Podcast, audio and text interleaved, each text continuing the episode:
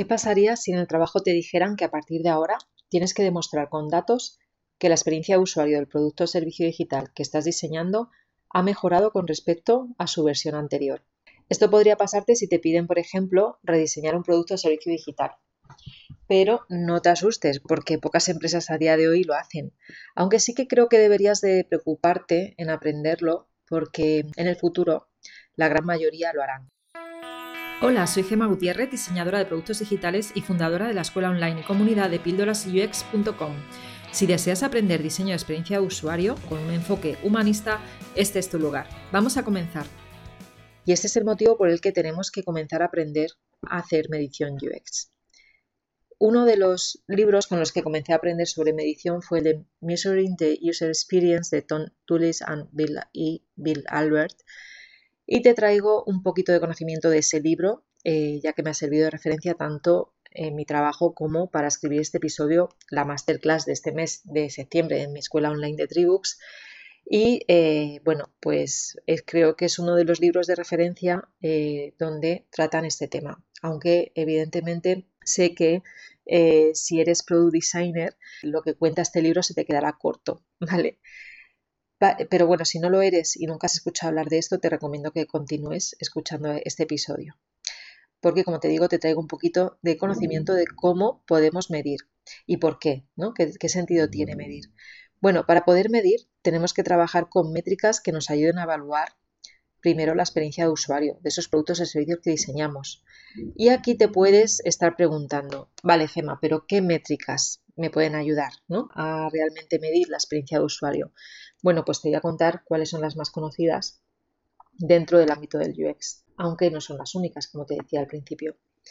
Lo primero de todo es que pienses que una métrica UX eh, sirve para darnos eh, información sobre la interacción entre el producto y la persona que lo utiliza. Por lo tanto, podemos medir cosas como la efectividad, la eficiencia y la satisfacción. En cuanto a medir la efectividad, una de las cosas que se pueden medir es si la persona ha sido capaz o no de completar una tarea. En cuanto a la eficiencia, podemos medir, por ejemplo, eh, la cantidad de esfuerzo requerido para completar esa tarea. La satisfacción se suele medir con el famoso KPI de NPS, que significa Net Promoter Score, donde recabamos información sobre si las personas están felices con la experiencia que han tenido.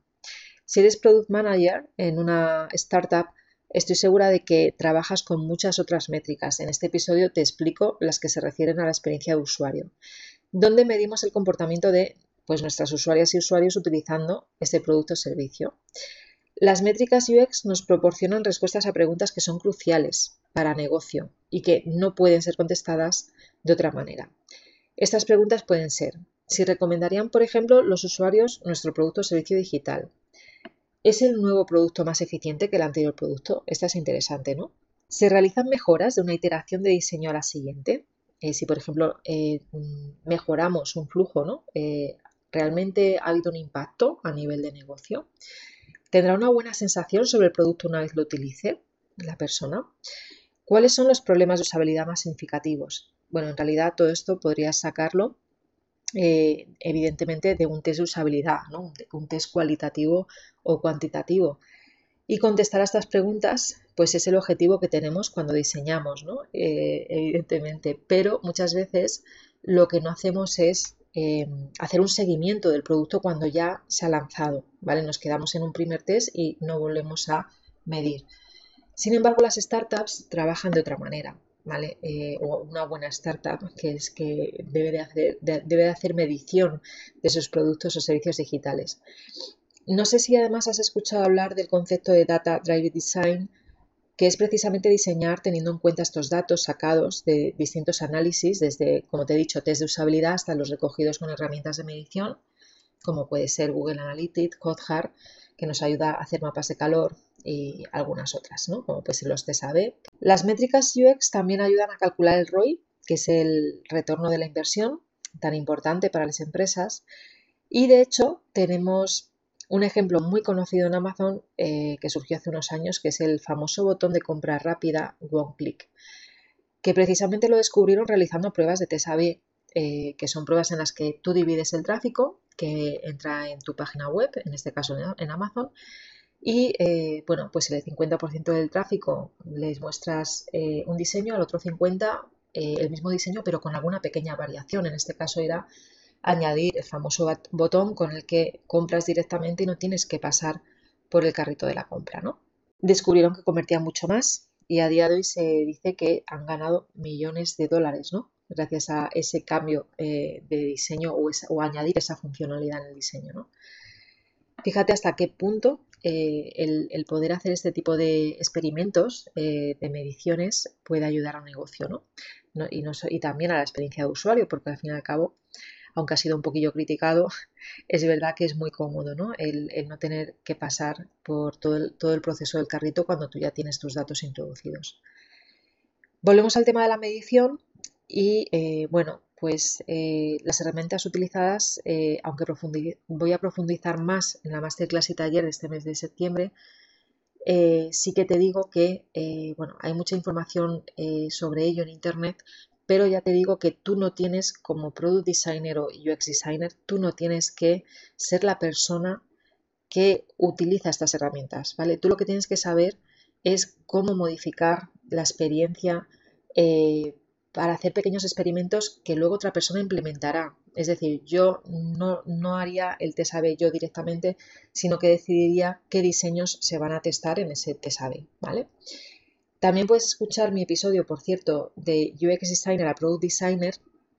Eh, si no lo has escuchado, ahí te cuento un poco las diferencias y, cómo un perfil de Product Designer está más cercano, más cercano al negocio y precisamente a saber trabajar con estas métricas o entender estas métricas.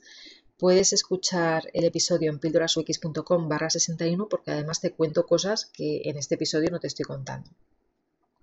Realmente el tema de las métricas es mucho más conocido y utilizado por los perfiles que trabajan eh, como product designers en las startups. De hecho, si eres ya product designer y en tu empresa no estás trabajando eh, con data driven design, es decir, no estás haciendo mediciones, ¿vale? Te recomiendo que busques otra startup, porque eh, ya te digo que, bueno, eh, en el futuro ya no solamente serán las startups, también hay muchas empresas que lo están em, empezando a implementar. ¿Qué sucede? Pues como todo, que esto lleva tiempo, esto mm, lleva tiempo, trabajo, igual tienes que montar un equipo específico. Eh, ¿no? Por ejemplo, en las startups está el, el, equipo de growth, ¿no? de crecimiento, y está muy enfocado a esto. También puede ser gente dentro del equipo de producto. Y bueno, pues también hay una gran falta de conocimiento alrededor de este tema, que quizá sea también el motivo por el que no todas las empresas lo están utilizando, ¿vale? Te recuerdo eh, que el diseño basado en datos nos ayuda a ir más allá de nuestras suposiciones y conocimiento a nivel de best practice en usabilidad y a nivel también de principios de diseño. Cada industria vertical y negocio es único, por lo tanto, seguir las pautas de diseño al pie de la letra o adoptar las últimas tendencias de diseño digital no te va a permitir desarrollar más empatía por las personas que están utilizando el producto. Lo que tienes que hacer es investigar. Es necesario ¿no? tener conocimientos específicos de nuestro público objetivo, eh, el usuario target, para mejorar la experiencia de los productos y que mejor que eh, una vez que se ha lanzado ese producto ir haciendo un seguimiento y midiendo ¿no? Eh, el comportamiento un extra de trabajo, ¿no? Porque si estás, por ejemplo, diseñando un producto desde cero y, y bueno, se va lanzando pequeñas em, actualizaciones del producto, eh, pues tienes ahí ese extra. Pero es que ese extra de trabajo que vas a tener haciendo medición UX te puede ayudar muchísimo a mejorar la experiencia de usuario de ese producto digital. Así que, eh, bueno, aquí me despido y tan solo recuerda que los datos te van a ayudar a tomar y defender tus decisiones de diseño para mejorar la experiencia del usuario, incluyendo hallazgos, encontrados en las pruebas de usabilidad, análisis de sitios web, resultados de encuestas, mapas de calor o cualquier otra investigación cualitativa o cuantitativa que hagas. Espero que te haya gustado y si tienes dudas, ya sabes que bueno, puedes escribirme a través de mis redes sociales de Píldoras UX, que estoy en Twitter, en YouTube, en LinkedIn, Instagram o también puedes entrar estar encantada a mi escuela online. Hasta luego. Si después de escuchar esta píldora te quedaste con ganas de más, entra a mi escuela online de Tribooks un lugar donde UX designers de todo el mundo aprenden, evolucionan y hacen comunidad.